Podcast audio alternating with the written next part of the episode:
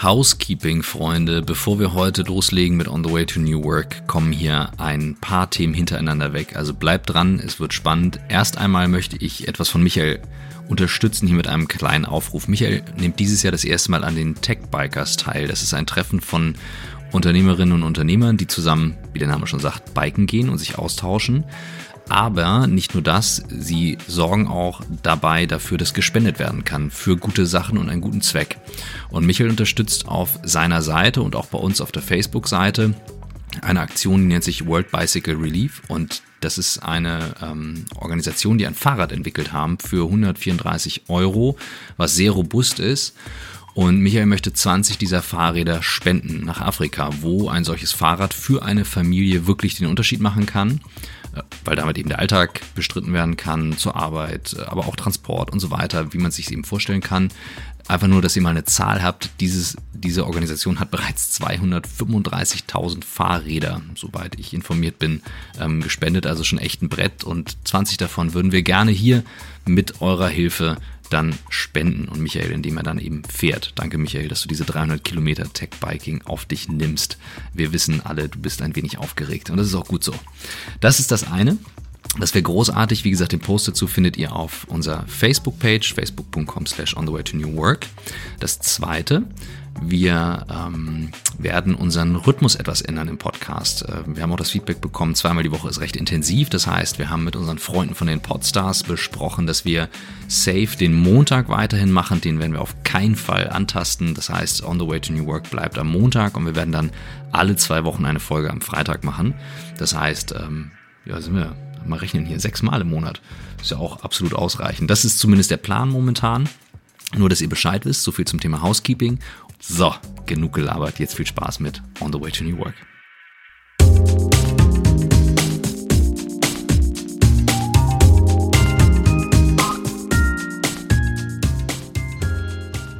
Herzlich willkommen zum On the Way to New Work Podcast. Überraschenderweise mit Christoph Magnussen und Michael Trautmann. Und wir sind zu Gast in Berlin in einem unfassbar geilen Loft über einer alten Fabrik bei Thorsten König.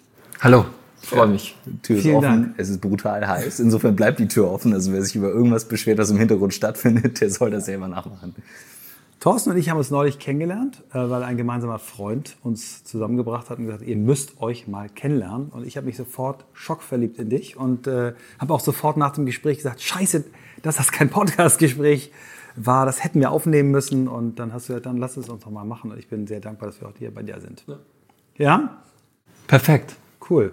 Ähm, erzähl doch mal, wie, wie bist du hier nach Berlin gekommen? Wo bist du losgereist? Was hat dein Leben dir so für Dinge geboten? Äh, ich habe einige überraschend mitgeschnitten, aber ich werde dich daran erinnern, falls du welche auslässt. Hast du schon. Na, ich würde sagen, mein, äh, mein, mein Werdegang äh, lebt von vielen glücklichen Zufällen. War alles nicht geplant und äh, und deswegen fällt es mir auch immer so schwer, mit meinem Sohn darüber zu diskutieren, äh, warum er die Schule abschließen muss und, und, Universität und alles. Bei mir war das tatsächlich, äh, äh, muss ich sagen, mh, eine tolle Summe von glücklichen Zufällen. Und angefangen hat es eigentlich ähm, damit, dass meine besten Freunde nach Berlin gezogen sind, direkt nach der Wende. Und ich äh, damals noch München, später Hamburg, immer nach München, äh, nach Berlin immer gefahren bin am Wochenende, um dieses aufregende neue Berlin zu erleben.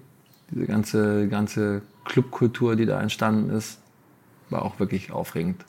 Ich wohne jetzt hier um die Ecke vom, äh, vom Rosenthaler Platz und äh, jedes Mal, wenn ich da runtergehe und diese Massen von Menschen sehe, damals waren wir da, da waren wir die Einzigen.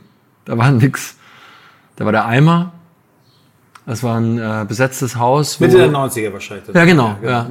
Einmal war so ein besetztes Haus, wo sie äh, eine Etage ein Loch reingehauen haben und dann hat die Punkband immer unten gespielt und man hat oben durch das Loch, also Polizei, TÜV, das sowas gab's da glaube ich alles gar nicht. Nee, aber da fing es das an, dass ich mich auch in Berlin verliebt habe und ähm, habe tatsächlich überhaupt außer die Liebe zur Musik als solches hatte ich keinen Bezug zu Musik als Business. Mhm. Ja, also ich war weder Künstler, Musiker, noch, äh, noch habe ich bewusst einen Studiengang ausgewählt, der mit Musik zu tun hatte. Ja, es war sogar extrem weit entfernt, Maschinenbau am Anfang. Aber wir waren dann 1994, war so der erste glückliche Zufall. Der war ähm, mein, mein Freund, der hier gelebt hat, der ähm, war studentische Aushilfskraft für MTV. Mhm. Und MTV haben den ersten European Music Award in äh, Europa, damals in Berlin, veranstaltet und haben eben so studentische Aushilfskräfte eingesetzt, um die Stars vom Hotel zum Venue zu bringen oder zu den Clubs. Und äh, mein Freund war in dem Fuhrpark und hat da äh, in, in, im Kofferraum von einem Auto die ganzen Pässe gefunden. Backstage-Pässe, Triple A, wir wussten gar nicht, was das heißt, Access All Areas, Talent, Talent Guest und er hat sich einfach diese Pässe genommen und dann führte das dazu, dass wir als Studenten, keine Ahnung von irgendwas, im E-Werk Backstage mit äh, Robbie Williams und U2 und Helena Christensen die große Aftershow-Party von den MTV Awards und das war natürlich damals unfassbar beeindruckend. Ähm, aber was auch passiert ist an dem Abend, ich habe mich verliebt. Also der Prozess war vielleicht ein bisschen länger, aber ich habe damals die Frau kennengelernt, die mich dann in die Musikindustrie gebracht hat. Ja, mit, mit der Faszination als Erinnerung von diesem Abend und der wachsenden Liebe zu dieser Frau. Ähm, die hat bei damals bei Motor Music gearbeitet. Es war ein kleines, äh, kleines, cooles Label unter der Polygram in Hamburg. Ähm, und dann bin ich äh, in Hamburg eigentlich im Grunde genommen jedes Mal, wenn die ein Event hatten, mit, denen, mit ihr zu den Events gegangen. Das war wirklich noch die Hochphase der Musikindustrie. Also und parallel hast du aber noch Maschinenbau studiert? Ja, da, da ähm, ja, ein. Ja, also officially. ja. Also meinem Vater damals gegenüber ja. Heutzutage bin ich da relativ fair und offen. Ähm, aber das war, das war wirklich die Phase, also Motormusik muss man sagen, ähm, Tim Renner ähm, hatte das wirklich so als, als, er hat es immer so als Indie-Label, als Teil eines Major-Labels verkauft, aber die waren wirklich, war wirklich was Besonderes, hatten Künstler wie Element of Crime, Philipp Boa, Tokotronic, Rammstein ähm, und hatten einen ganz, ganz großen Teil ähm, im Techno. Ja? Große Partnerschaft mit Low Spirit, das war Vesper, Marusha, Mark O. Und das Faszinierende an der Zeit war, dass es eigentlich nur zwei Instrumente gab, die einen Erfolg ausgemacht haben. Das erste waren ähm, die DJ-Playlisten und Charts, ja, wo im Grunde genommen DJs promotet wurden, zu sagen, dass das der neue Hit wird. Und wenn du in den DJ-Charts Top 10 warst, hast du ein Video gedreht und bist zu Viva gegangen, das damals gerade so entstanden war. Und danach, sobald Viva das Video gelistet hat, hat, hat, das Label angefangen, die Party für, die, für den Gold Award, der damals immer noch 250.000 verkaufte CDs waren, angefangen zu planen, weil das hat immer funktioniert. Und deswegen waren da ständig Veranstaltungen und Partys und, und, und ich bin da immer mitgegangen, bis irgendwann Tim Renner und, und, und seine Frau, die Petra Husemon, gefragt haben, sag mal, jetzt bist du sowieso schon immer da, abends, willst du nicht auch tagsüber vorbeikommen und bei uns arbeiten? Ja, wir haben jemand äh, bei Viva, der äh, in einer sehr entscheidenden Rolle, nämlich eine Frau, die entscheidet, welche Videos auf die Playlisten kommen. Und mit der haben wir so unsere Schwierigkeiten. Du siehst gut aus, willst du nicht unser Videopromoter werden? Das war mein Einstieg in die Musikindustrie. Also. Ich bin dann immer mittwochs, oder nicht immer, aber relativ oft nach äh, Köln geflogen mit den Videos und habe äh, versucht, unsere Videos auf Playlisten zu bekommen. Das war ein Dreivierteljahr, ein Jahr. Und dann haben sie mich halt, äh, das war alles noch als studentische Aushilfskraft, und dann haben sie mich gefragt, möchtest du nicht bei uns richtig anfangen? Das war äh, zeitgleich, ähm, hat Motor zum ersten Mal internationales Repertoire bekommen. Zu dem Zeitpunkt war das London Records aus UK und die hatten so tolle Künstler wie äh, Ronnie Size, Goldie, äh, James Lavelle die ganze äh, Movex, das ganze Movex-Label.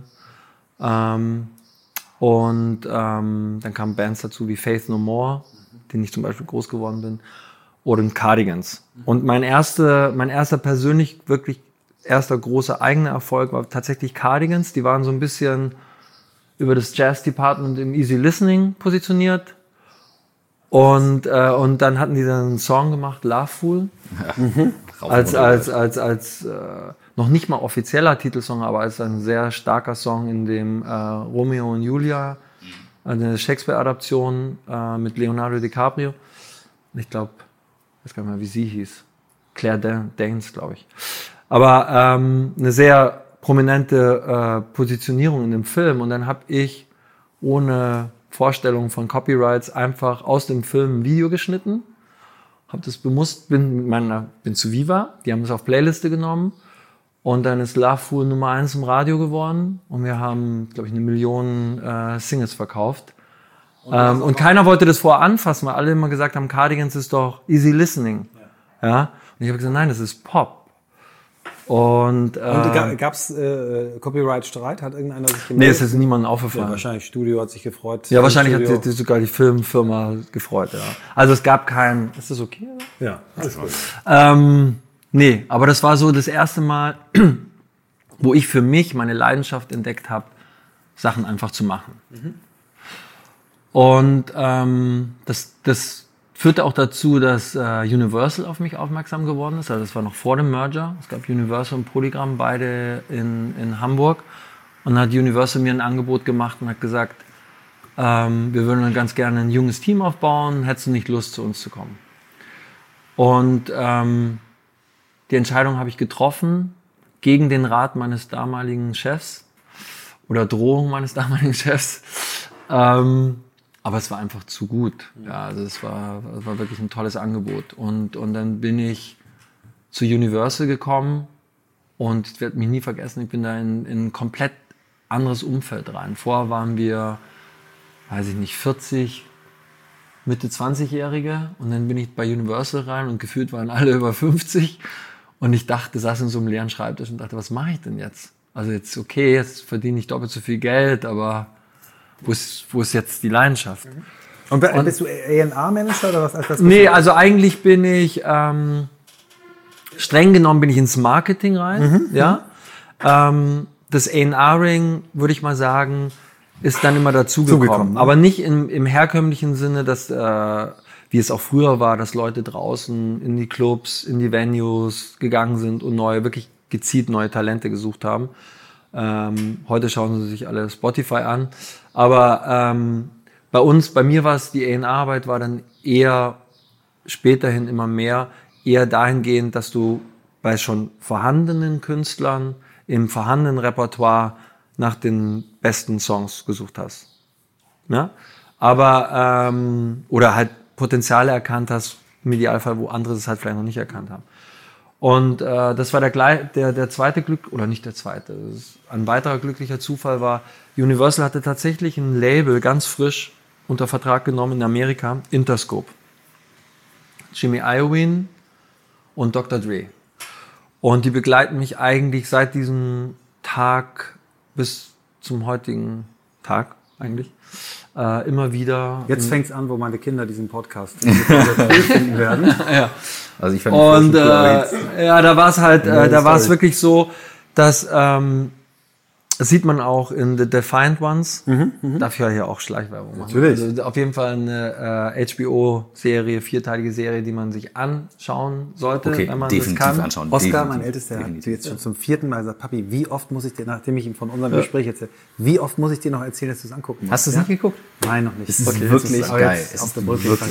Okay. Hm? Ähm, Netflix oder, oder Prime? Netflix. Netflix. Mhm. Und da gibt's, ähm, da gibt's immer wieder, also gerade als es so in diesen Zeitpunkt kommt, wo GB Irwin Interscope gegründet hat, die ersten Künstler gesigned hat, Interscope war pure Provokation. Ja, und da sieht man auch in, bei The Defiant Ones immer wieder Ausschnitte vom Senat und Kongress, wo, wo wirklich auf höchster politischer Ebene darüber diskutiert wurde, äh, ob diese Musik verboten werden soll.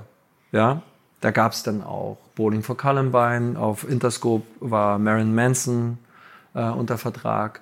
Ähm, Tupac war unter Vertrag, der wurde in Las Vegas erschossen. Also alles, was man als Erwachsener, der, der, dem es schwer fällt, das zu verstehen, alles, was einem Angst macht, war da drin. Und deswegen war dieses Label auch außerhalb von fast Kalifornien, hat es niemand angepackt. Ja? Und was mich fasziniert hat, was keinem aufgefallen ist, Ähm, da waren teilweise Künstler drauf, die 30, 40.000 Alben in Deutschland verkauft haben über Import.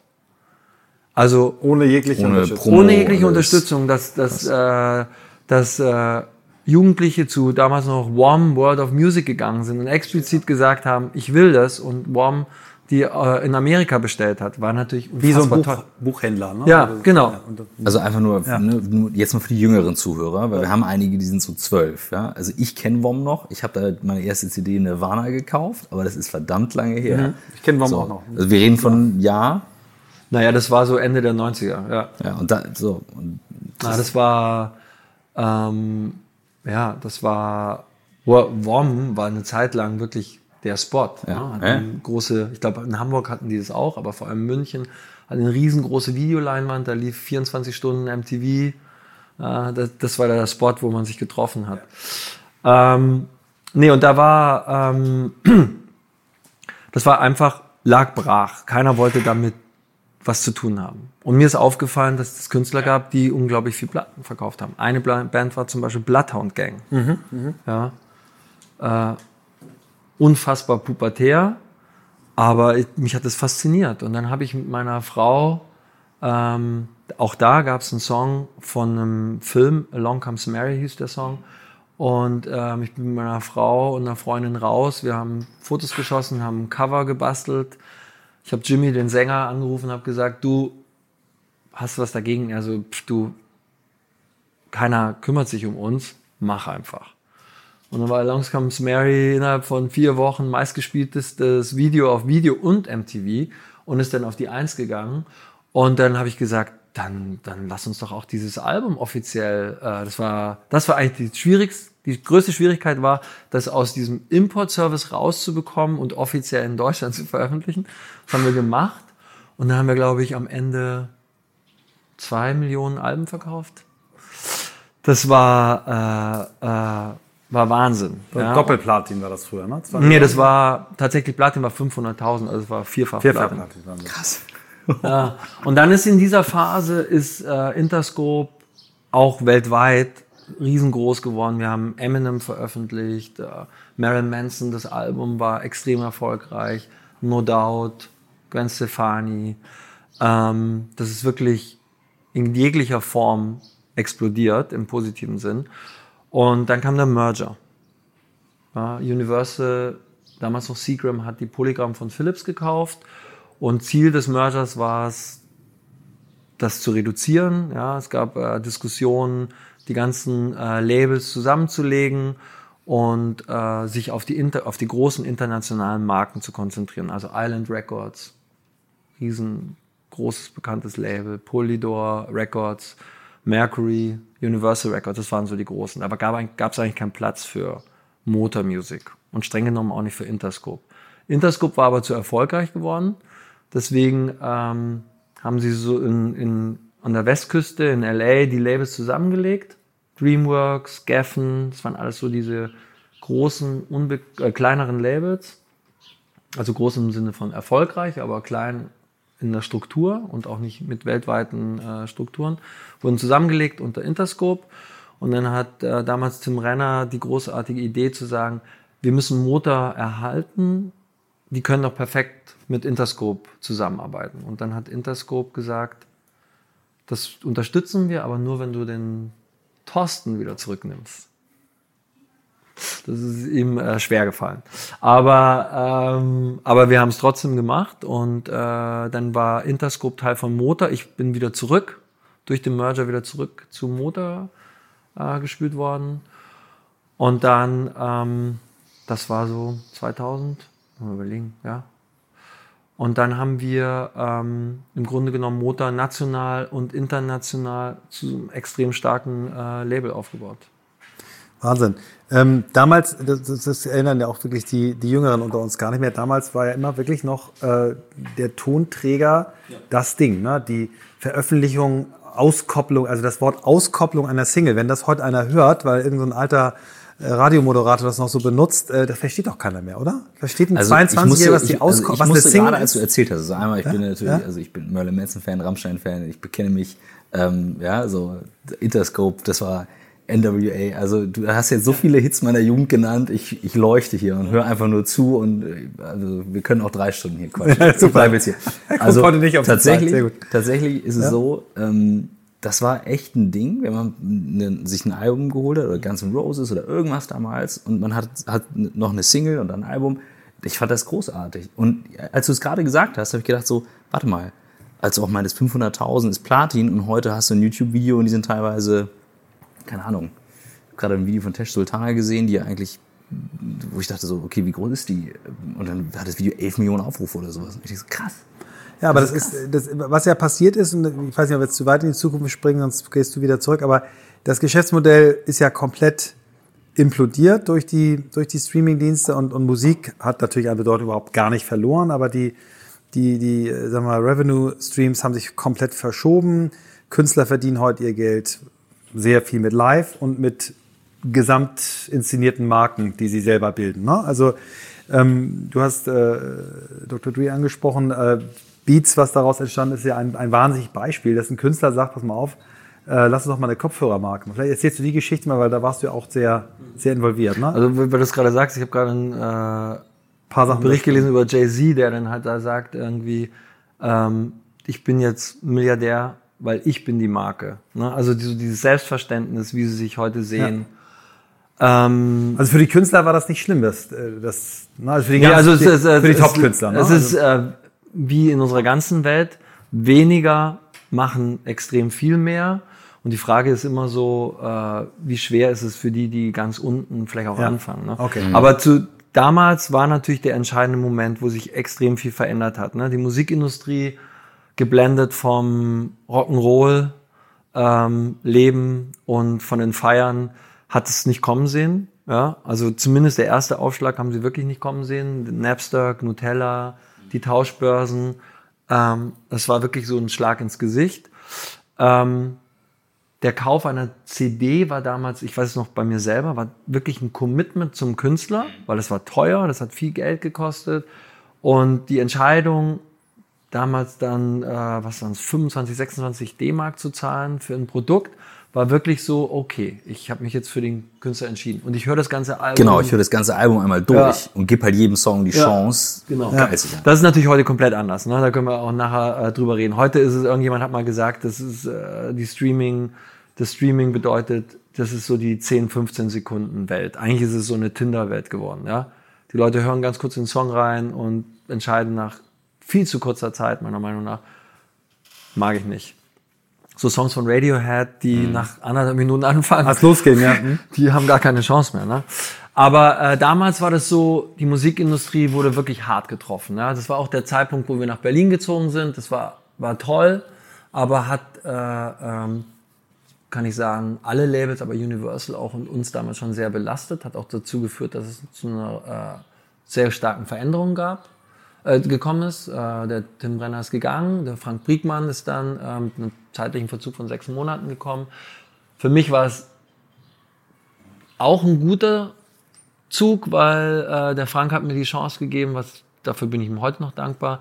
Dann bin ich Managing Director für den ganzen internationalen Bereich geworden.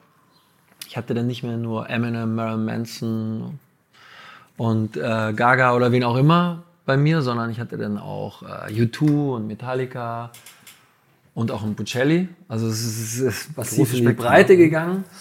Ähm, aber das war so die Phase, ähm, wo wir wirklich äh, gekämpft haben. Und äh, das war auch ja, die Phase, wo, wo ich halt auch so ein bisschen mich angefangen habe, mich selber zu fragen oder so, wo geht eigentlich die Reise hin? Welche Daseinsberechtigung haben wir, wenn wir der Innovation immer hinterherrennen? Ja, also welche Rolle spielt ein, ein Label für einen Künstler? Ähm, weil er gibt uns ja doch auch er- erheblich viel Rechte und, und, und welche Leistungen stellen wir dagegen? Was können wir ihm noch bieten? Äh, das war, das hat mir irgendwann mal, war mir das ein bisschen zu wenig.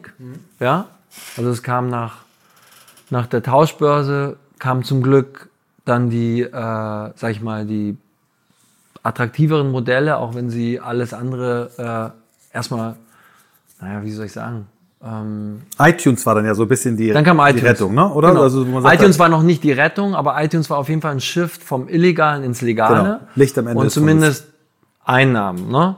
Aber es war natürlich schon erheblich von, was wir gesagt haben, nachher am Ende, glaube ich, 15 Euro. Mediamarkt Saturn, die sind dann immer auf 9,99 gegangen. Aber das war immer noch ein Unterschied zu auf einmal 99 Euro Cent pro Download. Song, ne? ja.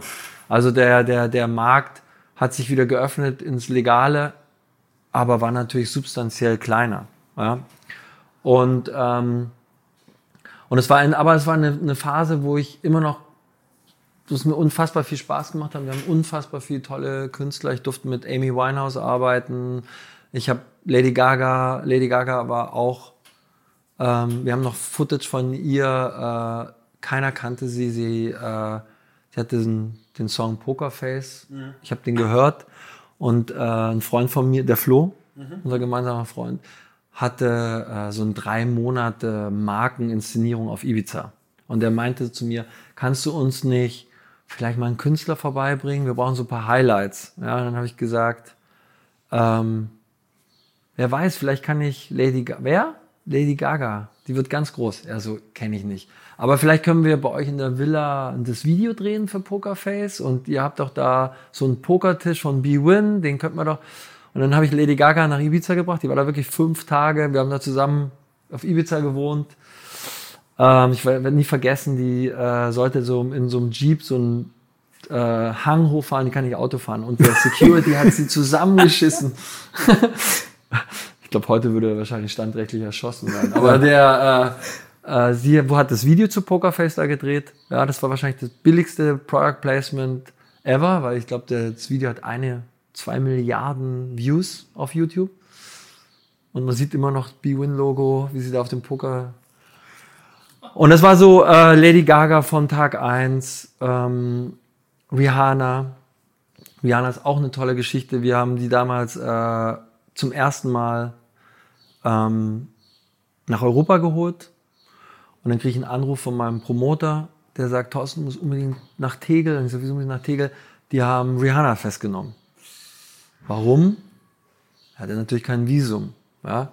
Und äh, ist in Tegel angekommen und hat dann, äh, die hat dann zu mir gesagt, I, I, I won't come back. I will never come back to this country. Oh, Wurde direkt mit äh, unseren äh, deutschen äh, Zollbeamten, Grenzbeamten konfrontiert. Die waren, glaube ich, auch nicht so richtig nett. Aber wir haben sie rausgeholt, ähm, haben den ersten Event mit ihr gemacht und äh, ja, Rihanna ähm, ist zum Glück immer wieder gekommen, weil Rihanna hat dazu geführt, dass ich von Musik noch ein bisschen ins Sport gerutscht bin, weil der größte Fan von Rihanna war oder ist wahrscheinlich immer noch Bastian Schweinsteiger. Ach, darüber hast du das Ja. gemeint. Okay. Der Basti hat dann, oder der Manager hat mich angerufen, du sag mal, Thorsten, äh, der Basti, der würde unfassbar gerne mal die Rihanna kennenlernen. Und dann habe ich den Basti, und das war damals Holger Bartstub bei Mario Gomez und Basti, Backstage zu Rihanna gebracht. Ja. Aber wie das dann immer so ist, alle Ja. denken Backstage so, wow, aber alle sitzen rum in so einem Keiner ekelhaft hässlichen Backstage-Raum, keiner redet. Äh, und dann kam Basti zu mir her und meinte, äh, sag mal, wenn ich jetzt so eine Spaßzigarette mit der Rihanna rauche, findet mich dann cooler? Und ich sagte, lass es lieber, das ist nicht wert. Aber ähm, die, sind, die haben sich befreundet. Die sind äh, tatsächlich äh, dann Freunde geworden, Bekannte geworden. Und äh, für mich war es der Start der Freundschaft mit Basti, die mir dann später auch extrem viel geholfen hat. Einer der glücklichen Zufälle. Genau. Und ähm, weil du mich da gefragt hast, die äh, äh, Jimmy Iowin und Dreh, mit denen habe ich dann ein Jahrzehnt, über ein Jahrzehnt extrem eng gearbeitet. Wir haben unglaublich viel Künstler zusammen groß gemacht. Teilweise gibt's sie auch noch, teilweise sind sie verschwunden. Ähm, und als ich dann 2009 habe ich mich entschieden, genug, ich möchte was Neues machen. Und ähm, bin relativ planlos raus. Und, äh, und dann war es wirklich so, dass ich äh, so nach zwei, drei Monaten ähm, mir die Frage gestellt habe, wie geht, was ist jetzt eigentlich so der nächste große Schritt? Und dann hat das Telefon geklingelt. Und dann war Dr. Dreh am Telefon. der zugegebenermaßen mich vorher noch nie angerufen hatte. Deswegen dachte ich auch so, das ist, was ist das jetzt hier? Versteckte Kamera? ja. Und er so, where are you? Und dann habe ich gesagt, uh, I'm in Berlin. Also, we too. Come to see us. Und so, where are you? Grill Royal. Und dann, are you sure? Yeah, come. Dann bin ich ins Grill Royal und dann saßen da Jimmy Iron, Dr. Dre und Luke Wood, der heute immer noch der Präsident von Beats by Dre ist. Und die äh, saßen da wie die ja, drei Herren vom Grill. und, äh, und ich dachte so, okay, was, was passiert? Und dann war wirklich so, äh, Beats by Dre gab es da streng genommen schon ein Jahr. Als Vision, auch teilweise schon als Produkt. Noch längst nicht als Firma, äh, sondern eher so als eine lose Partnerschaft mit Monster. Und die drei haben mich gefragt, sag mal, Thorsten, wir haben jetzt so lange so toll miteinander gearbeitet, möchtest du uns nicht helfen, Beats in Europa groß zu machen? Und das war ein weiterer glücklicher Zufall. Und ich habe natürlich Ja gesagt. Ja.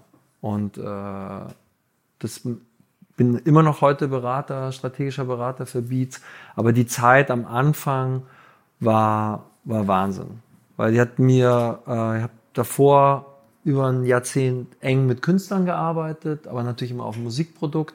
Jetzt war es zum ersten Mal so Künstler und Marke. Wie baue ich eine Marke mit Celebrities auf? Wie agieren Celebrities mit einer Marke zugegebenerweise mit einer sehr, in dem Fall einfachen, weil coolen Marke? Aber das war eine extrem aufregende Zeit, ja. Und äh, äh, da relativ schnell ist auch die Frage aufgekommen, wie wollen wir das in Europa starten? Ja, Musik war relativ stark besetzt aus LA heraus, ja, weil Dreh all seinen Freunden die Kopfhörer gegeben hat und Snoop Dogg hatte sie im Video an, Black Eyed Peas, Lady Gaga, Eminem. Ja, die waren eigentlich im Grunde genommen milliardenfach in den Videos zu sehen. Deswegen war, okay, lass uns noch ein zweites Standbein aufbauen und, und Jimmy und Dreh sind große Fußballfans, also nicht American Football, sondern europäischer Fußball. Ich sagte, lass uns doch Fußball machen. Da habe ich gesagt, okay, wir bauen Fußball auf. Und da werde ich nie vergessen, hatte ich so zwei weiße Prototype-Studios und dachte, okay, das ist jetzt das Kapital, das ich habe. Wie setze ich das ein? Und dann war DFB-Pokalfinale in Berlin. Das war 2010. Bayern gegen Bremen. Mhm. Zum Glück haben die Bayern gewonnen. Das hat auch dazu gehört. Und danach waren sie bei der Telekom zu ihrem äh, ja, wie soll ich sagen, vertraglich äh, verpflichteten Empfang. Wo dann wahrscheinlich Pur wieder live gespielt hat, weil damals. Ja, ich weiß gar nicht, ob der Pur, wer da live gespielt hat. ich weiß noch, ich bin da rein. Basti hatte mir ein äh, Ticket besorgt und dann saß Basti damals noch mit Sarah Brandner und Sarah, Thorsten, komm her. Oh, was hast du da? Das ist Beats bei Dreh. Basti, Beats bei Dreh. Und dann Basti wusste das aber noch nicht. Na, der Basti äh, durch die Begeisterung seiner oh, ja. Okay, das ist der hottest ja. Shit. Ich war mir nicht so sicher, ob er es nicht, ob er es überhaupt nicht kannte oder ob wie auch immer. Er hat es ja. auf jeden Fall gut kaschiert. Sah natürlich so aus, als wenn er es kann. Und dann ging innerhalb kürzester Zeit kam Großteil der Spieler. Ja, und es war ein großes, wow, wow, das sind die Kopfhörer von Dr. Dreh. Magie, wie sie immer so entsteht, wenn du Limitierung hast, ja. Ähm, und alle wollten diese Kopfhörer. Und dann hatte ich dem Basti gesagt, weißt was, du hast meine Nummer, wenn irgendjemand noch die Kopfhörer haben will, ähm, melde dich einfach. Und das war nach dem DFB-Pokalfinale sind alle in die Vorbereitung zur äh, Fußball-WM Südafrika gefahren. Und dann habe ich wirklich von Basti klick, klick, ja, angerufen. Du, der, der Ribéry, der will, äh, kannst du dem 25 Kopfhörer für die französische Nationalmannschaft schicken? Und so der Arjen Robben, so krass. Holland. und dann fingen wir halt an und haben da, äh, wir haben bis dato nichts verkauft, muss man fairerweise auch sagen, äh, haben wir dann diese Kopfhörer in die in diese Trainingslager geschickt. Gott weiß wohin. Und dann ist es passiert, damals äh, gab es Facebook, alles andere gab es noch nicht, aber dann äh, fing es an, keiner wusste auch damit umzugehen. Ja, dann fing es damit an, äh, dass ähm. Dann fing es damit an, dass die äh, ARD, ZDF vor allem, aber alle Fernsehanstalten immer den Bus, wenn die Spieler angekommen sind, aufgezeichnet haben. Die Leute sind rausgekommen, die Spieler sind aus dem Bus rausgekommen und natürlich immer Close-Up-Shot. Und alle hatten diese Kopfhörer an. Alle haben gesagt, was sind das für Kopfhörer?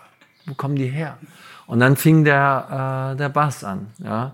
Das war, ähm, das wäre Wahnsinn. Das, das war dann natürlich auch relativ schnell klar, dass, äh, dass schlaue Manager, Clubs auch und Vereine auch verstanden haben, dass das einen Wert hat. Ja? Und äh, über die Jahre hinweg ist es dann auch dazu gekommen, dass wir dann natürlich auch klassische Verträge abgeschlossen haben, Sponsoring-Verträge, Partnerschaften. Aber wir haben eigentlich so, das Highlight war tatsächlich 2012, muss ich sagen. Das war Olympia in London. Da, ähm, da haben wir eigentlich allen Athleten gesagt, komm ins Shoreditch House, so Haus Shoreditch House in London und wir haben einen Kopfhörer für dich. Und es war dann so, dass am dritten Tag der Olympischen Spiele 1500 Athleten Schlange standen vom House. Und das ist doch der, ist, äh, ist doch der, das Olympische Komitee hat dann. Beats gebannt. Ja. ja klar, weil das ja die gerechte, also die, die, es gibt ja so Regeln, die dürfen ein paar Wochen vor dem Spiel, nach dem Spiel keine Werbung machen. Ähm, Was schlimm ist Ja. für diese ganzen Sportler, Ja, die einmal in ihrem alle vier Jahre äh, die Öffentlichkeit haben, um. Das zu monitorieren. Ich glaube, sie haben nur- so ein bisschen. Ja, es geht nur mit den, mit den, du musst das anmelden, das ist super kompliziert, aber das ist natürlich, wahrscheinlich haben die auch nochmal die, Schra- die Schrauben angezogen. wegen uns. Ja, muss ich morgen Na, aber mal das war damals so, dass es gab natürlich ein paar Superstars, das waren, war dem was egal. Ja? Vor allem so Sch Schwimmer, wo ich gefragt habe, okay, du kommst mit dem Kopfhörer rein, aber die Provo Provokation pur. Aber es hat dazu geführt, dass äh, Beats gebannt wurde und es war die Headline in den Daily Newspaper im Sport, in dem Sportbereich in UK.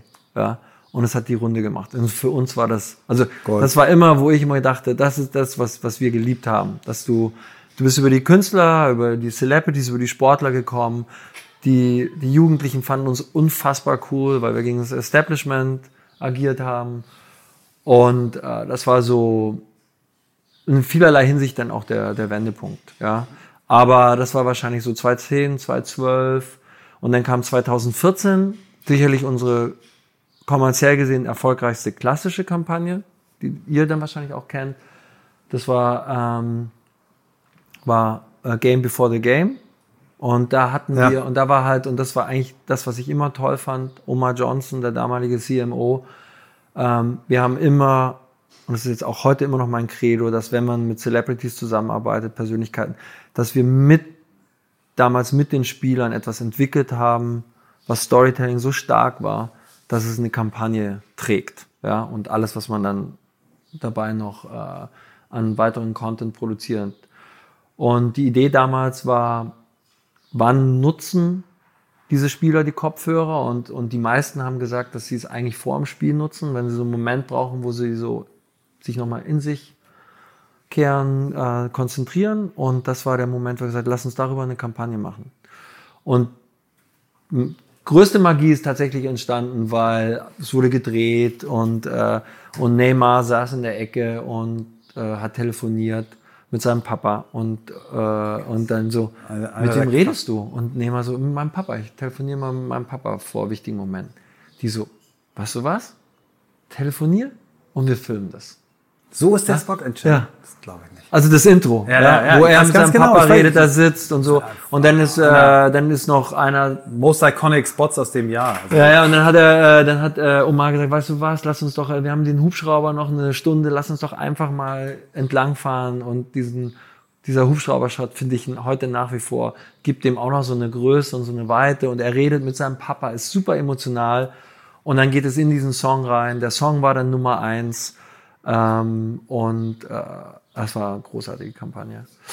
Und ähm, das war dann, mein Highlight war tatsächlich, dass Beats gesagt hat, okay, wir geben dir den Spielraum, was für Deutschland zu machen. Und das war auch ein glücklicher Zufall. Der Basti hat mir erzählt, dass er die Bayern verlassen wird, dass es noch keiner weiß. Ähm, und dann haben wir tatsächlich, das weiß ich noch, während er bei der Nationalmannschaft war, die hat uns den Freiraum gegeben, haben wir in, in einem Kölner Hotel, was ja streng genommen falsch ist, weil er lebt ja in München, aber äh, haben wir diesen Spot gedreht, wo Basti zurückschaut auf seine Karriere. Wir haben äh, ähm, Wolf Fuß und war der zweite Moderator? Ah, fällt mir bestimmt gleich wieder ein. Aber haben wir gewonnen, dass sie halt so im Hintergrund darüber reden. Und das war eine rein deutsche Kampagne. Wir haben einen deutschen Künstler gesucht, der den Song passend dazu geliefert hat. Das war Motrip. Und das war unsere, unser größter Erfolg in Deutschland, was so Earned versus Paid angeht. Ja. ja. Also wir hatten tatsächlich 90 Prozent Earned. Wir haben gar nicht so viel Geld für eine Kampagne ausgegeben. Und das war, ähm, das war mein persönliches Highlight, muss ich sagen. Ja, Basti cool. auch. Super. Wow. Eine ganz kurze Werbeunterbrechung. Habt einen Moment Geduld. Es geht sofort weiter. Unser Werbepartner diesmal ist Michaels Startup, mit dem er diesen Sport, von dem ich schon mal erzählt habe, Hyrox, mit erfunden hat. Das ist ein ganzes Team, die dahinter stehen. Und was ist das? Stellt euch mal vor, ihr seid im Fitnesscenter und ihr trainiert die ganze Zeit, aber es gibt keinen Wettkampf, an dem ihr teilnehmen könnt. Anders als bei einem Fußballverein, wo man regelmäßig an Wettkämpfen teilnimmt. Das ist das, worum es bei Hyrox geht. Ihr habt einen Fitnesswettkampf. Ihr könnt euch das vorstellen wie ein gigantisches Zirkeltraining. Ich habe es mir selbst angeschaut in Oberhausen bei der Hyrox Weltmeisterschaft und war wirklich beeindruckt und dachte, wie geil ist bitte die Stimmung in der Halle mit so vielen Leuten, dann ein solches Zirkeltraining zu machen. Und ich sage hier so einfach mal eben Zirkeltraining, es ist sehr viel mehr. Also es sind 1000 Meter Laufen, dann eine Übung, zum Beispiel Skiergometer 1000 Meter. Dann wieder 1000 Meter Laufen, dann Rudern, dann 1000 Meter Laufen, dann ähm, Sled Push und Pull. Und also man muss wahnsinnig viel Übungen dazwischen machen, achtmal. Es hört dann auf mit Wallballs, wo man mit einem Medizinball 100 Mal, zumindest bei den Männern der Weltmeisterschaft, ähm, an einen hohen Punkt werfen muss. Wirklich extrem cool zuzuschauen und es macht wahnsinnig viel Spaß, auch das Ganze mitzumachen, weil diese Stimmung in der Halle so cool ist. Das ist Hyrox, jetzt mal in meinen eigenen Worten. Ähm, da kann jetzt natürlich Michael sagen, ich habe es richtig oder falsch beschrieben. Auf jeden Fall, es macht wirklich viel Spaß. Wir haben eine Doku darüber, ähm, die wir am 11.06. veröffentlichen. Ähm, das war Michaels großer Wunsch, dass wir da mit meinem Team ein bisschen filmen und das kommt bei uns auf YouTube, wenn ihr euch das mal anschauen wollt. Und Michael hat für euch, die Lust haben, einen Gutscheincode, der heißt Hyrox, geschrieben H-Y-R-O-X, alles groß, minus Michael minus Trautmann, jeweils das M und das T groß. Da könnt ihr auf der Seite hyrox.com euch vergünstigt anmelden, um bei einem der nächsten Wettkämpfe mitzumachen. Die sind in Miami, in Berlin und keine Ahnung, also wirklich an vielen Orten, wo ihr dann selber euch zum Beispiel auch als Couple ähm, anmelden könnt, gemischt oder wie auch immer. Da gibt es sehr, sehr viele verschiedene Varianten. Macht wahnsinnig viel Spaß und ähm, es lohnt sich, da mal drauf zu schauen. So, und jetzt, bevor ich zu viel laber, viel Spaß mit dem Rest der Folge. Und, und da, da hast du im Prinzip dann auch realisiert, okay, ähm, in den Künstlern liegt eigentlich die neue Power. Und du hast ja heute, wenn du jetzt mal den Sprung in dein, dein heutiges Wirken nimmst, äh, du hast gesagt, du bist noch äh, äh, Advisor für Beats, aber du, du arbeitest ja heute vor allen Dingen so, dass du Künstler und Marken zusammenbringst. Mhm. Ne? Vielleicht magst du da noch ein bisschen drüber erzählen, wie, wie das Ja, also die, äh, was ich damals gelernt habe, also was ich früher schon gelernt habe, ist, dass die Celebrities alles sehr sensible Persönlichkeiten sind. Ja, äh, viele empfinden es als extrem schwierig, ähm, aber teilweise entsteht dann natürlich auch die Magie. Ähm, was ich gelernt habe, ist, dass wenn man mit Celebrities arbeiten möchte, dann gibt es ja meistens auch einen Grund, dass man sich dafür entscheidet, nämlich die Followership, die sie aufgebaut haben, die Fans, ja, wie sie sich selber geben. Und ähm, und dass es am stärksten in einer Partnerschaft zwischen Marke und, und Celebrity funktioniert, wenn man das dem Künstler oder dem Celebrity lässt. Also dass man äh, wirklich äh, im Idealfall sich sehr früh zusammen hinsetzt und, und eine äh, Kampagne zusammen kreiert, die diese Stärken, die der Künstler über Jahre aufgebaut hat, halt auch wirklich, ähm, wie soll man sagen, beibehält und, und nutzt. Ja? Weil eine Kampagne zu bauen und dann ganz am Schluss irgendjemand, weil er eine Reichweite hat, da reinzusetzen und sich dann darüber ärgern und wundern, dass man extrem viel Geld zahlt und es überhaupt nicht funktioniert, das ist, finde ich, das falsche Vorgehen. Ja, es gibt sicherlich Produkte, wo es ein bisschen schwieriger ist, aber in der Regel, äh, und das ist so meine Philosophie, wie wir jetzt arbeiten, ist, dass wir Marke und Künstler sehr, sehr, oder ich sage immer Künstler, aber Persönlichkeit sehr, sehr früh zusammenbringen. An, äh, und, und ist im Grunde genommen, die Entwicklung der gemeinsamen Kampagne ist eigentlich fast schon die Kampagne, weil da so viel entsteht, auch an Storytelling-Content, ja. ne, dass äh, äh, das macht in vielerlei Hinsicht dann äh, die Magie aus, die vielleicht den Unterschied macht.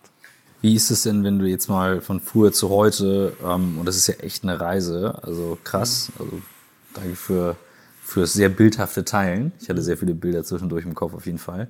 Wenn du mal drauf schaust, eben genau das, was wir so angerissen haben. Ne? Du hast YouTube, Spotify, du hast heute andere Reichweiten, auch wo andere Werte entstehen. Trotzdem bleibt der Künstler im Kern der Künstler. Die, die, diese Echtheit, diese Motivation, die ist ja, bleibt ja da. Mhm. Und es klang so, als wenn es früher hat man als Label den Künstler aufgebaut. Wie ist es denn heute? Kommen heute die Künstler tatsächlich selber rauf und du baust dann? Also ist, ist es wirklich so, dass sich das umgekehrt hat? So wie Dre sagt, ich bin die Marke und oder Jay-Z das gesagt hat, ich bin die Marke und, und, dann bauen wir drum auf, oder?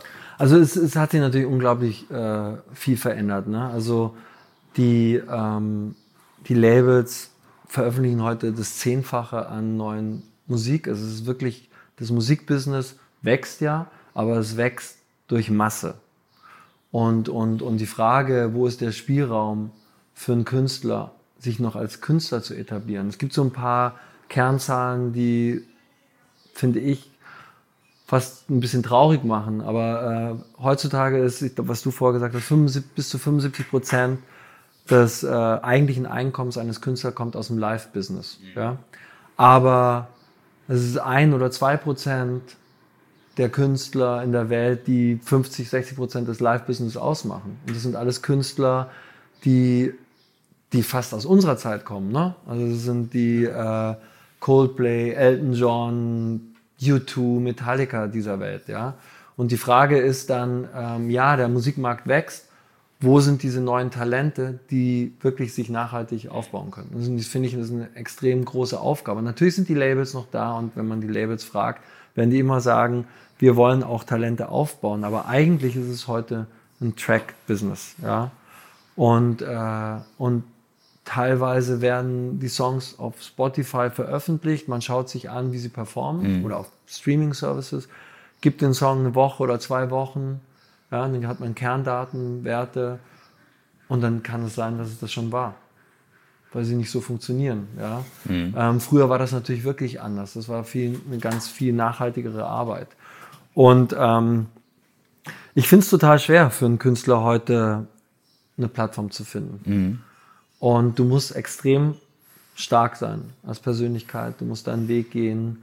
Ähm, es gibt immer wieder Beispiele, die schaffen, wie zum Beispiel aktuell Billie Eilish. Ja, mhm. also das ist äh, auch kenn, krass. Also, wie ja, also die ist, äh, die ist einfach, die verinnerlicht so viel Authentizität und Glaubwürdigkeit, dass sie das wirklich geschafft hat in zweieinhalb Jahren. Ich habe sie, ich habe sie, weil ich immer noch eng mit Interscope bin, habe die Chance gehabt, vor zweieinhalb Jahren im Soho-Haus hat sie einen Showcase gespielt. Mhm. Industrie-Showcase, Soho-Haus, Sunset. Und da waren 20, keine Ahnung, Medienleute, andere Labels, und hat sie gespielt und dann gab es danach schlaue Sprüche, ja, mal gucken.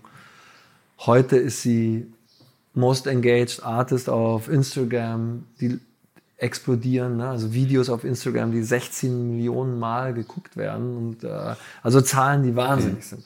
Und wenn man auf so ein Konzert geht, dann sieht man auch diese Liebe und diese enge Verbindung zwischen ihr und ihren Fans. Und ich glaube, dass so jemand es dann schafft, auch nachhaltig da zu sein. Ja?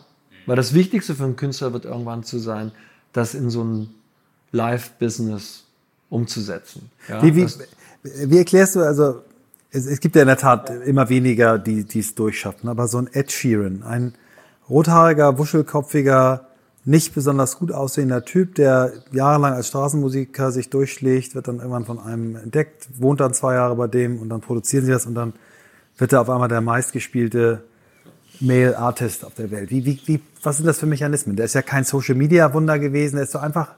Also äh, es gibt natürlich immer, wenn du dir so eine den Berg anschaust, gibt es natürlich immer Leute oben, die eine unfassbare Geschichte haben. Also ich würde mal sagen, der Ed Sheeran, dem ging es auf einem ganz anderen, äh, in einer ganz anderen Dimension, so wie mir. Der hat einfach auch extrem viel Glück gehabt. Ja. Aber ähm, nein, der hat natürlich die, das muss man ihm sagen, der hat die äh, Zeichen der Zeit erkannt, hat sehr, sehr früh ganz eng mit Spotify zusammengearbeitet, hat Musik gemacht, die perfekt in diesen Algorithmus passen ja, ähm, hatte Glück, dass dass das nicht nur ein Hit war, sondern dass mehrere Hits gefolgt haben. Dann, ähm, was dann auch oft passiert, ist, dass andere Künstler dich als Feature Artist haben wollen. Ja, also er hat dann ja ganz oft bei Superstars als Feature Artist agiert. Das gibt dir natürlich auch nochmal Kredibilität. Bei Ed Sheeran ist eine, ist für mich, muss ich ehrlich sagen, auch ein Phänomen. Weil der füllt jetzt 70.000 Stadien. Mit seiner Gitarre. Ja, ist seinem- irgendwie, ich weiß noch, der, der Basti, der wollte den auch treffen. Ich habe ihm das organisiert, dann hat er mir ein Bild geschickt und hat gesagt, guck mal, ich und mein Hobbit-Bruder, da ist irgendwie alles, was man so aus dem Rock'n'Roll-Leben mit Musikbusiness verbindet, ist da eigentlich nicht da. ja, ja, es es ist Ja, voll- es ist irgendwie, äh, es ist einfach alles also so, ein lieb Bruno, und nett. Bruno und, Mars oder so habe ich verstanden, weil das Ja. ist so eine Sexbombe und Ja, ist zwar genau. klein, aber, aber der tanzt wie Ja. Wahnsinn, hat auch eine mega Stimme. Da sagst du, okay, das ist so der King of Pop, neu geboren. Aber ich glaube, erfolgreicher ist Ed Sheeran, ne? Ja, ja. Ed Sheeran ist tatsächlich, wenn man so die, äh, die letzten Jahre die Streaming-Plattform Top 10 anguckt, da ist der, da ist er auch nicht nur einmal, da ist er ein, zwei Mal in eine Top 10 drin. Also es ist, äh, Ed Sheeran ist schon Wahnsinn. Das ist schon eigentlich ein Phänomen, das in einer Zeit, wo man halt YouTube-Videos und Co. guckt und äh, du kannst es nicht mehr hören, aber ähm, ich bin ja eben auch Riesenfan, wie gesagt, schon gesagt, von Rammstein, die halt innerhalb gefühlt von einer Stunde oder zwei halt hunderttausende Tickets in Europa verkauft haben. Ich weiß gar nicht mehr die Zeit, es war pervers. Also es war keine Chance, auch mal ein Ticket zu kriegen. Und dann releasen sie diese beiden Top-Songs aus dem Album auf Spotify, die halt innerhalb von einem Tag auf YouTube und Spotify Millionen Plays haben, Millionen Plays. Und dann schießen sie das Album hinterher. Und dann haben sie da eine neue Bühnenshow, die einfach umpustet. Was schon da? Du schon gesehen? Ich musste gerade Michael leider sagen, ich hab, musste einen Termin canceln letzte Woche und ähm, ich hatte jetzt Tickets bekommen für Wien und genau da wird's wieder hart. Also ich, ich, ich, ich suche Aber das noch kannst du nach. noch mal sagen, weil wir haben ja damals, also Rammstein ist, äh, weil ich die, vor allem den Till und den äh, Richard sehr gut kenne oder so, das ist eine, sind tolle Jungs. Ja? Wir haben damals, kann man sich vielleicht vorstellen, mit Tokotronik und Rammstein auf einem Label extrem viel Diskussionen gehabt. Oh ja. Die Rammsteiner äh, können es ja auch nicht ohne. Die mussten ja auch dieses Mal wieder äh, so ein bisschen äh, provozieren. Ähm, aber ähm, das ist, wenn man über, über Künstler, Musiker redet, die es aus Deutschland heraus geschafft haben, weltweit eine Relevanz zu haben, dann kommt man an Rom, äh, Rammstein nicht vorbei. Da gibt's natürlich Künstler, die musikalisch Zeichen gesetzt haben und natürlich auch Kraftwerk oder so Bands wie Scorpions, die, äh, die auch kommerziell erfolgreich waren oder auch äh, hier Dieter Bohlen, muss man ja auch Mhm. Aber Rammstein ist für mich ein Phänomen. Ich habe Freunde in Südamerika, Spanien, Frankreich, die sterben für diese Band, Mhm. ja. Und äh, das ist aus sich heraus waren die immer konsequent. Das war immer Rammstein. Egal was man, was sie gemacht haben, selbst wenn sie einen Pop-Song gemacht haben oder eine Ballade gemacht haben, war das immer Rammstein, ja. Und, und die haben, äh, was man dann so vielleicht im Nachhinein auch gar nicht so mehr sieht, aber die haben bestimmt auch 90 Prozent der Dinge nicht gemacht. Ja, das ist eben die Magie, ne? Was machst du, was machst du nicht? Und das, das äh, einmal, um den Bogen zu machen, da wollte ich einmal hin, ne? weil ähm, das, das, was uns ja so fasziniert, auch an diesem Thema, in dem wir, ja, dein Hund hat's gemütlich, ja. Das uns an diesem Thema so fasziniert, ist dann eben Leute, die sagen, ne? also ich habe mich für diesen Weg entschieden und gehe den. Und ähm, es gibt eben ein paar Künstler, die sind da extrem konsequent und gehen den halt dann durch. Und die gehen den so durch. Und wenn du von deinem Weg erzählst, dann sagst du ja glücklich, Zufall, glücklicher Zufall, glücklicher Zufall.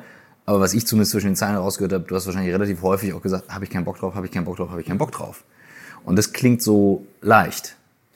Ich kann Also nur bei sagen, mir das ist die, äh, ich muss sagen, ich, ich lebe extrem von der Leidenschaft. Ich glaube, dass ich gut bin. Und Gefühl, glaube ich auch. Ne? Ja. Wenn ich mir so anhöre, was du so für, Ja. wo du deine Punkte setzen konntest, wo du Dinge gefühlt hast, Ja. Strömung gefühlt hast und so Ja. weiter, ähm, ist cool. Ja. Ja, und das, äh, das hat mir auch immer, also die Leidenschaft und die Liebe hat mir halt auch geholfen bei den Künstlern. Also das ist das, äh, ähm, die Gwen Stefani hat äh, irgendwann mir den Spitznamen, der mir bis heute nachhängt, gegeben, German Jesus.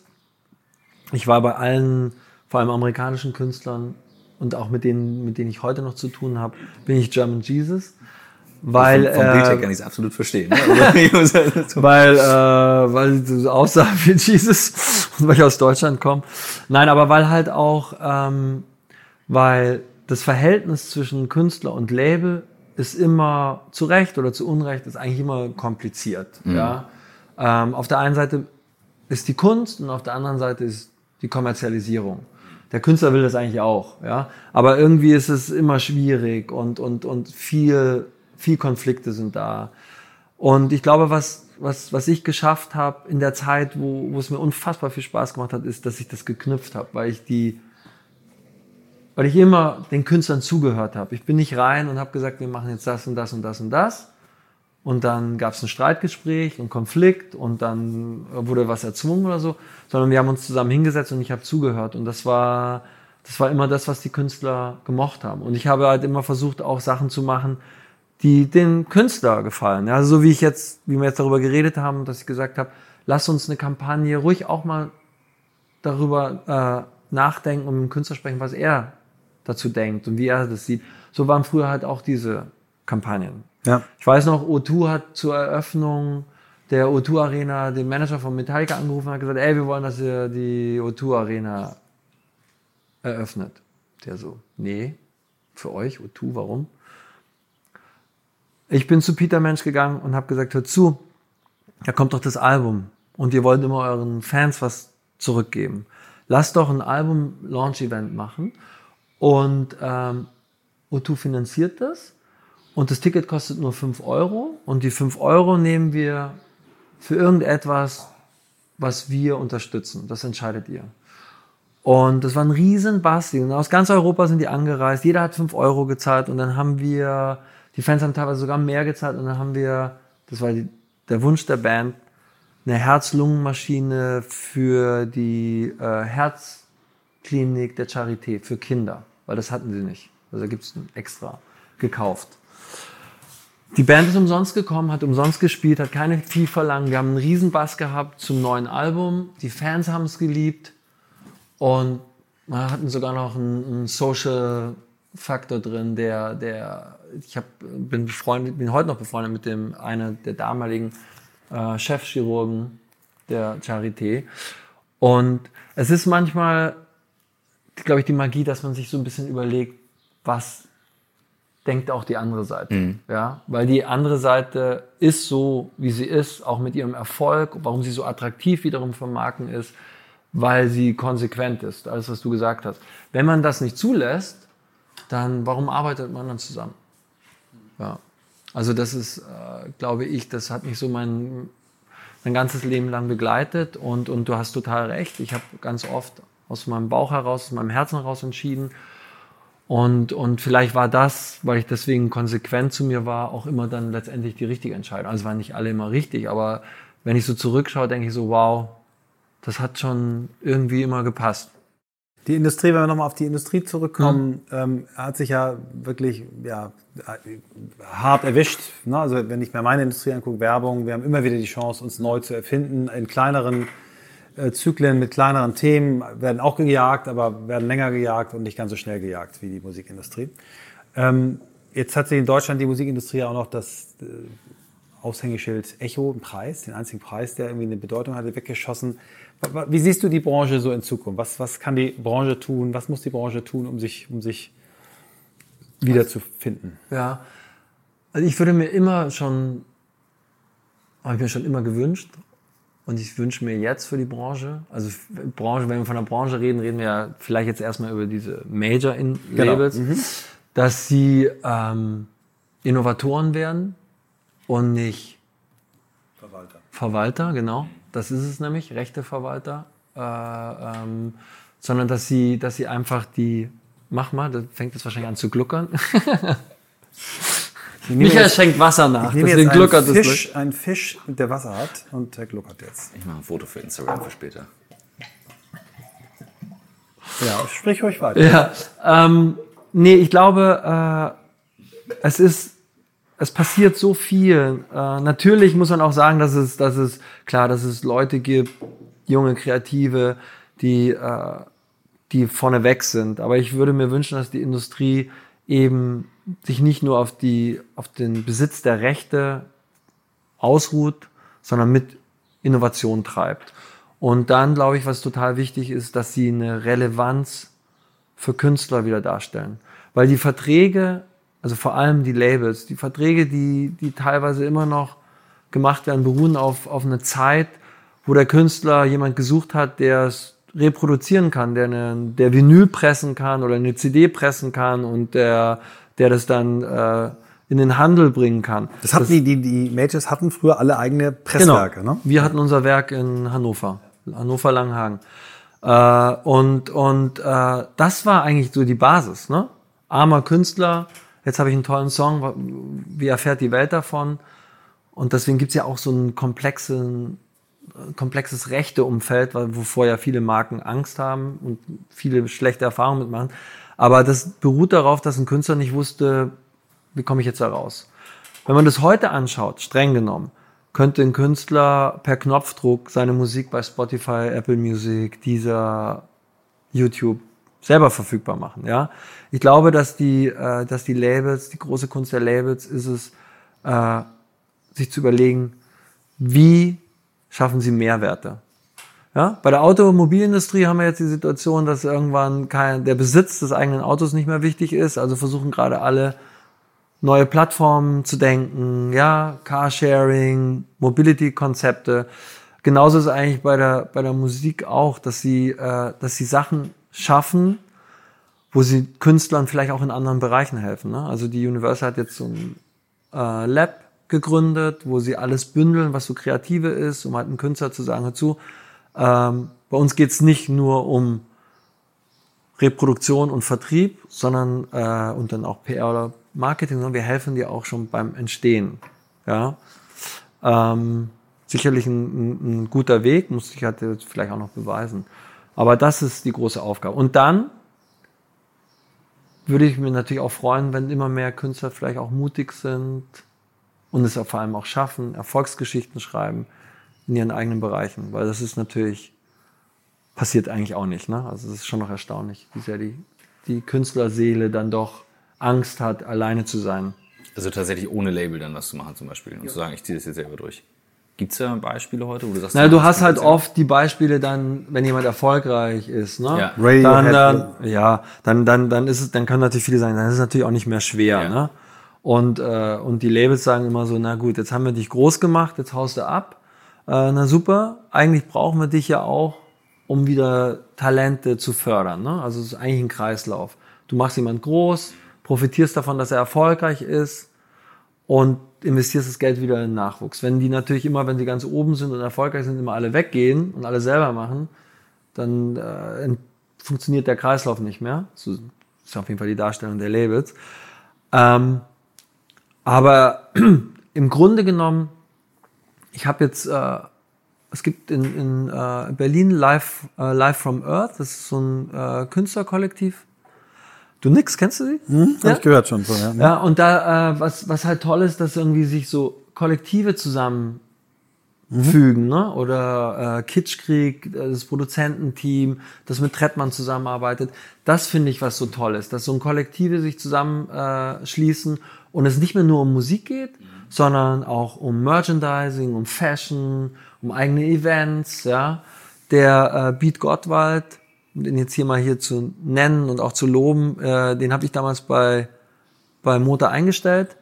Heute hat er ein kleines Imperium aufgebaut mit eigenem Ticketing, mit dem Cosmonaut Festival, macht KIZ, Kasper, Kraftclub ja, als Manager.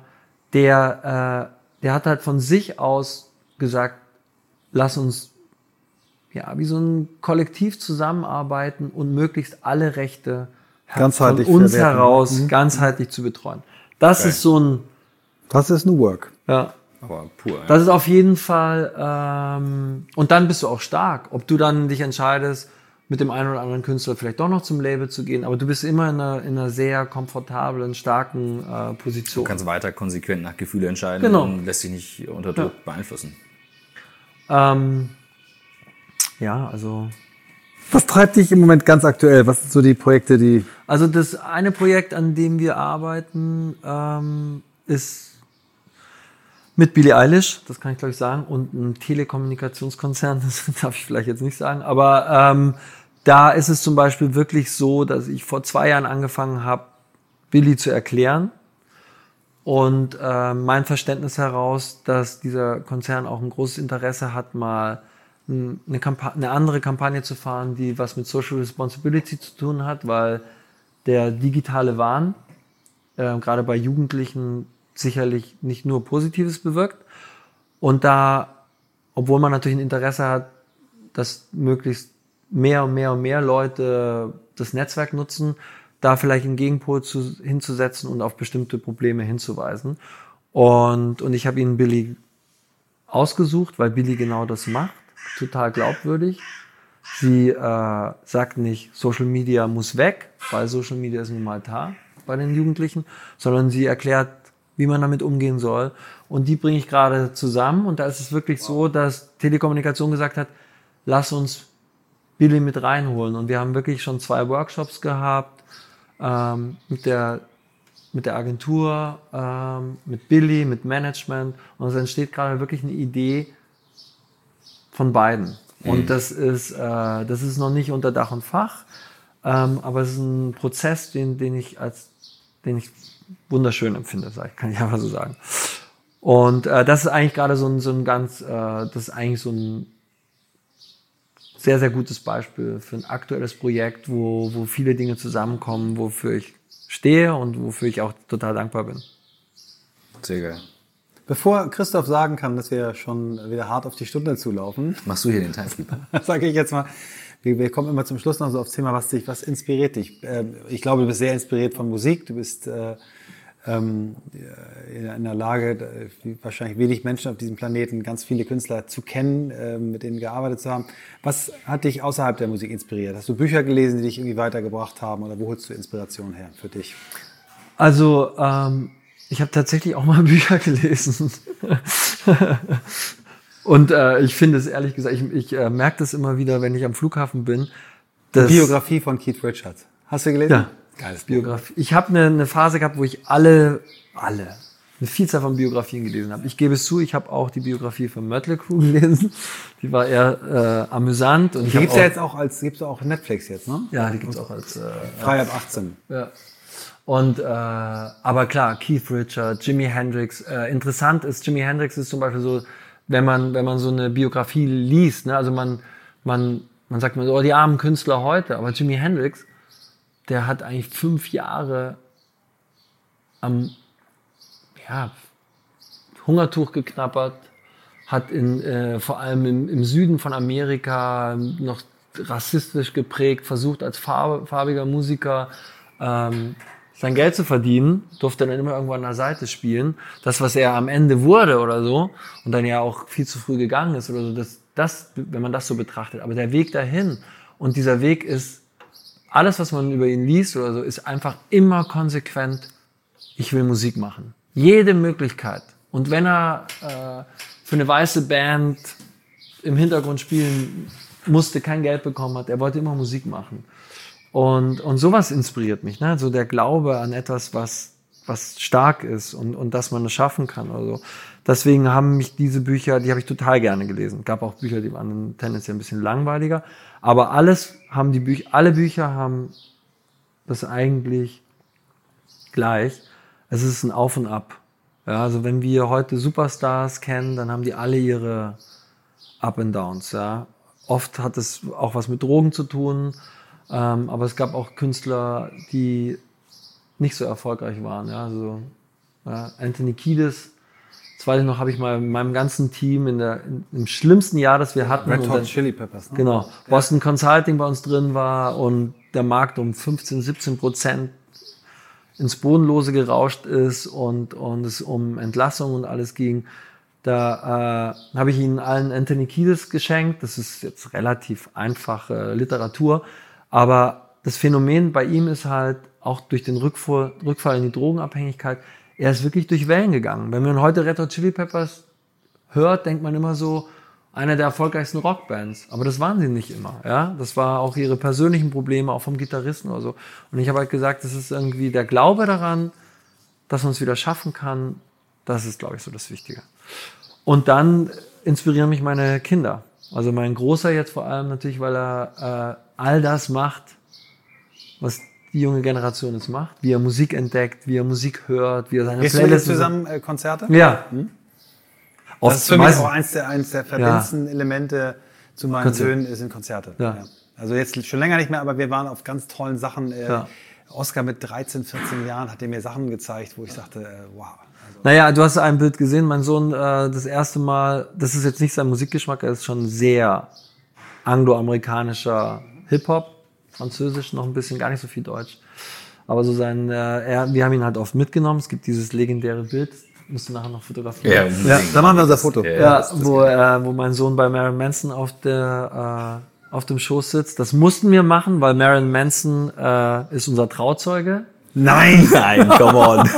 Wie geil. Das ist die Headline vom Podcast. Marilyn Manson ist unser Das sind die zweiten. Tracks, die ich höre zum Laufen morgens. Super. ne? Ich sag immer so, äh, wenn alle immer so sagen, was? Dann sage ich immer allen Leuten, schaut euch die drei oder vier, vielleicht sind es auch fünf Minuten von Bowling for Columbine an, ja, wo äh, wo ja wirklich alles, er war da eigentlich der Schuldige äh, und wie er wie er das erklärt, wie er darüber redet. Er ist einfach ein äh, unfassbar intelligenter Mensch, jetzt äh, ein bisschen lost in, in seinem in seinem Konsum von Giftstoffen. Aber damals, es war, war beeindruckend. Ja. War das die, meine letzte Frage, wer war die beeindruckendste äh, Persönlichkeit? Oh, das ist schwierig. Ich habe interessanterweise, ich will nicht sagen enttäuschend, aber äh, die Magie, die man um so eine Person aus der Ferne aufbaut, wurde oft zerstört, wenn ich, wenn man nah dran war. Ja, also das war oft eher eine Enttäuschung. Also über die Jahre oder so war das jetzt, ich will nicht sagen, dass ich mich daran gewöhnt habe, aber die Erwartungshaltung war eine andere. Es gab so ein paar, die mich, die mich wirklich beeindruckt haben, weil ich es teilweise vielleicht auch gar nicht so erwartet habe. Ne? Aber einer war Beck, Wow. ja, ein, äh, ein unfassbarer Künstler. Und sein, sein Herz gewonnen habe ich, weil ich, er ist ja, äh, sein Großvater ist, glaube ich, El Hansen, Künstler. Da haben wir im, im Beuys Museum, ich glaube deutsch-holländische Grenze, habe ich, äh, haben wir einen Klaviersturz inszeniert. Er war, weil das hat anscheinend sein Vater irgendwann mal, oder sein Großvater irgendwann mal gemacht haben wir auf dem Balkon einen Flügel hingestellt, er ist hochgegangen und hat ihn runtergeworfen und danach die Einzelteile, wie sie so lagen, wurden zusammengeklebt, das war dann Kunst. Und alle haben gefragt, wieso machst du denn sowas? Ja, und danach war, hatte ich Back. Was mich da aber beeindruckt hat, war eher so diese, äh, die Art und Weise, wie er mit seiner Band, mit den Musikern umgegangen ist, das war einfach toll. Ein anderer, der mich äh, wirklich beeindruckt hat, war Sting, weil das war auch ein besonderer Event. Wir haben tatsächlich, er hat, hatte die Vision, er hat ein wirklich tolles Grundstück in der Toskana und hat da gesagt, ich mache da ein großes Konzert, lade alle die Künstler, die mich inspiriert haben, ein und wir nehmen das live auf. Und das war an 9-11. Das Konzert ist Krass. In veränderter Form hat es dann stattgefunden, weil keinem Künstler mehr zumute war, da wirklich aufzutreten. Aber ich werde nie vergessen, wie äh, wir waren in diesem Raum an so riesengroßen Tafeln, haben Pizza gegessen mit seinem tollen eigenen Olivenöl und ich habe ihn gar nicht gesehen. Und auf einmal hat sich die, die ganze Atmosphäre und die Energie verändert. Ja, auf einmal hast du gemerkt, die Energie verändert sich und die Personen haben aufgehört zu reden, und dann ist Sting reingekommen, ja. Und das war so, und dachte ich so, wow, das hatte ich. Sting, Bono ist so jemand. Bono ist unglaublich beeindruckend. Das ist jetzt vielleicht auch nicht überraschend. Aber Mit dem hatte ähm, ich auch mal die, äh, mit dem hatte ich auch mal die Gelegenheit zu einem Ja. einminütigen Dialog. äh, Er auf der Bühne und ich Ja. 2000. ja, ist natürlich auch eine ganz, ganz, äh, ganz, ganz tolle Persönlichkeit. Ja, Er hat zu mir damals, das werde ich nie vergessen, da, da konnte ich, da war mein Sohn vier, da hat er nur gesagt, passe mal auf, mit wem dein Sohn sich umgibt, weil wenn er den falschen Umgang hat, kannst du nur wegziehen. So, okay. Okay, geiler Erziehungstipp. Ja, aber das ist, äh, ja, hat so ein bisschen was. Ja. Krass. Vielen Dank. Also Die Stunde war- ging schnell rum. Ich hatte Das, ja so ein äh, bisschen. nee, das, Du hast Angst gehabt, dass du nicht genug zu erzählen hast? Wir sind Ich auch satt, satt Jetzt fallen mir die ganzen Sachen an, die Satt ich noch hätte. Es war echt ein Geschenk, dich kennenzulernen. Ja. Also wirklich. Also hat mich total, ähm, hat mir total viel Spaß gemacht. Also ich. Äh, Hast du noch nie so erzählt, die Geschichte öffentlich, oder? Nee. Nee, ich. Wow. Äh, Danke. Ja. Thanks for sharing. lebt eher in, in den Erinnerungen. Aber das Schöne ist ja, wenn man äh, äh, dann in so einem Umfeld mit, mit Personen redet, die das dann gerne hören, zulassen. Das macht auch total Spaß. Vielen Dank.